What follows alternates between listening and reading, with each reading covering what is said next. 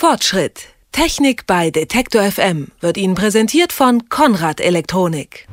Die Sportschau sehen und gleichzeitig mit den Freunden per Facebook diskutieren. Für die einen ist das das Ende gemütlicher Samstagabende im Freundeskreis, andere sehen darin das Fernsehen der Zukunft.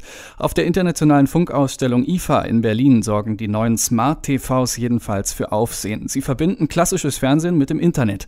Inhalte können vom heimischen PC direkt auf den Fernsehbildschirm gezogen werden. So kann sich der Nutzer unabhängig von Sendezeiten sein Fernsehprogramm aus Online-Mediatheken selbst zusammenstellen.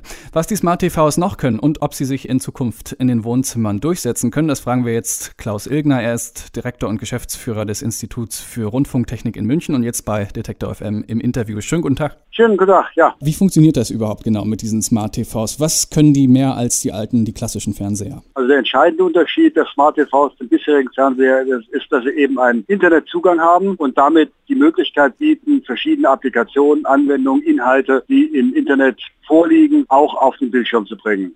Zweite wichtige Funktionalität, die mit dieser Vernetzung, Connected Home, wie man auch sagt, zusammenhängt, dass man darüber eben auch vielfältige Vernetzungsfunktionen, Abruffunktionen realisieren kann, von der heimischen Festplatte Verbindung zu einem iPhone, zu einem iPad, also die Möglichkeit besteht, eine universellen Datenquelle auf dem Fernseher bereitzustellen und dort auch, auch wieder weiterzuleiten. Ist das so ein bisschen der Versuch der TV-Hersteller jetzt, äh, den Fernseher sozusagen zu retten vor dem Computer, vor dem Einzug des Computers im äh, Wohnzimmer? Auch der Gedanke liegt durchaus nahe, denn das Fernsehgeschäft mit Flatscreens unterliegt ja doch einem sehr hohen Margendruck und insofern gilt es, neue Überlegungen anzuschaffen, um das Produkt attraktiv zu halten. Nein, aber es gibt natürlich auch die Seite, dass Fernsehgeräte im Heim auch eine unglaubliche Emotionalität ausstrahlen. Das ist ein Gerät im Lebensumfeld und Inhalte darauf, auch was so im Internet an Filmen liegt, emotionalisiert natürlich auf so einem Bildschirm ganz anders als auf einem kleinen Laptop-Bildschirm oder PC-Bildschirm. Also hier kommen letztendlich beide Effekte ein Stück weit zusammen. Der Zuschauer ändert ja durch den Smart TV dann seine passive Rolle und wird ja eher dann zum aktiven Nutzer. Wollen das die Menschen überhaupt? Viele nutzen den Fernseher gerade zur passiven Entspannung. Das ist in der Tat eine sehr interessante Frage. Wie verändert sich das Nutzungsverhalten? Auf der einen Seite sagt man, ja, der Konsument sucht individuelle Kontrolle über die Mediennutzung. Ich denke, das ist auch sicherlich ein Trend und darin liegen auch viele Vorteile für den, für den Nutzer. Abrufen, wann und wo ich es will, auf welchem Gerät ich es will, ähm, so sein eigener Regisseur zu sein. Und gerade in jüngeren Gruppierungen, Bevölkerungsgruppierungen ist das, denke ich, auch durchaus etabliert. Und es bietet ja auch einen großen Komfortfaktor, wenn man nicht um zu einem bestimmten Zeitpunkt eine Sendung sehen muss. Umgekehrt, denke ich, muss man durchaus im Auge behalten, über welche Volumina wir reden und in welchem Umfang es sich etwas entwickelt. Die Nutzung auf persönlichen Geräten findet statt, sie entwickelt sich weiter und wächst, aber auf welchen, äh, von einem relativ niedrigen Niveau. Denn auf der anderen Seite in Deutschland liegt die Fernsehnutzung im Durchschnitt pro Bundesbürger pro Tag bei etwa drei Stunden. Das heißt, es ist dort eine, eine erhebliche Zeit, die man vor dem Fernsehgerät verbringt.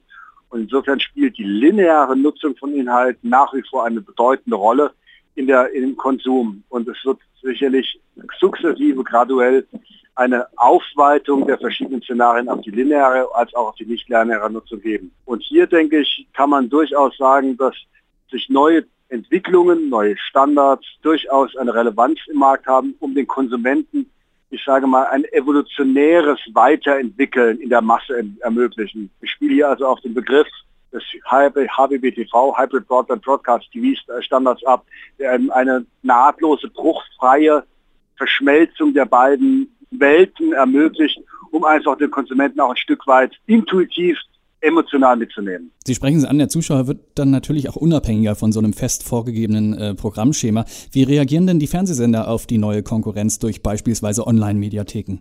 Die Online-Mediatheken sind ein wichtiges Element der, der Positionierung in, in dem Umfeld, denn der Konsument sucht Inhalte und die werden auch nachgefragt. Er möchte zu einem individuellen Zeitpunkt Informationen abfragen. Wir sehen das an den Zugriffszahlen auf die Mediatheken, äh, auf dem PC, im Internet. Das heißt, das ist schon eine Nutzung, die nachgefragt wird, wo der Zuschauer, die auch der Zuschauer kennt. Interessanter wird die Frage, wie lange verweilt er in den Inhalten? Und die zweite Frage ist, ist das, was über Smart TV darüber hinaus angeboten wird, so relevant, dass es große Zahlen, große Communities erschließt. Denn man versucht ja über Apps Widgets, wie auch immer die Icons heißen, dem Zuschauer eine große Vielfalt von Angeboten auf den Bildschirm zu bringen. Der Wettbewerb steigt, aber letztendlich ist die Frage, wie stark wird es denn dann wirklich genutzt? Und hier, denke ich, muss man schon ein bisschen im Blick behalten. Ein Fernsehgerät ist ein Gerät für Medienkonsum und ein Fernsehgerät emotionalisiert sehr stark. Und unter dieser Prämisse muss man die weitere Entwicklung oder die Angebote dann auch bewerten. Jetzt werden die Geräte gerade auf der IFA vorgestellt. Lohnt es sich denn heute schon, so ein Smart TV zu kaufen oder gibt es da noch Probleme?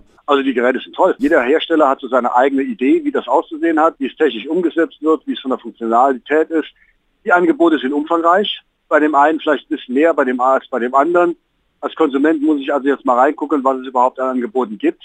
Es ist ein Mehrwert.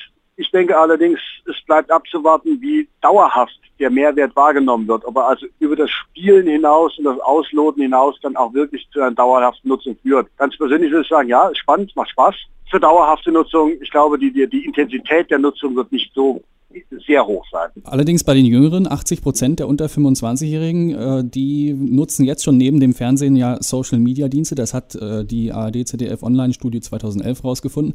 Glauben Sie, dass sich Smart TVs da in Zukunft durchsetzen werden? Smart TVs werden äh, im Markt, sicher im Markt schon etablieren und eine wichtige Rolle spielen. Interessant wird die Frage, wie sie die Vernetzung hinbekommen mit persönlichen Endgeräten, insbesondere eben Tablets äh, und Smartphones. Und hier kann man auf der IFA viele Beispiele sehen, wo diese Integration bereits stattfindet. Die einfachste Form ist, dass man eben das persönliche Gerät als Fernsteuerung benutzt. Viele Hersteller haben inzwischen sehr intelligente Fernsteuerung mit, einer, mit einem EPG drauf, mit einer Benutzerführung und äh, letztendlich letztendlich ist dann auch das Potenzial sehr nahe, dieses persönliche Gerät auch für die persönliche Kommunikation, für Social Communities und auch für die individuelle Kommunikation einzusetzen. Also der Smart TV wird immer enger verzahnt werden, was wir so in der Branche auch als Secondary Screen oder Secondary Device bezeichnen wird und dort eben der Vernetzungsgedanke noch weiter in den Vordergrund tritt. Sagt Klaus Ilgner. Er ist Direktor des Instituts für Rundfunktechnik und gerade auf der IFA in Berlin. Mit ihm haben wir über die neuen Smart TVs, einer Mischung aus Fernseher und Internet gesprochen. Herr Ilgner, vielen Dank für das Gespräch. Dankeschön. Fortschritt. Technik bei Detektor FM wird Ihnen präsentiert von Konrad Elektronik.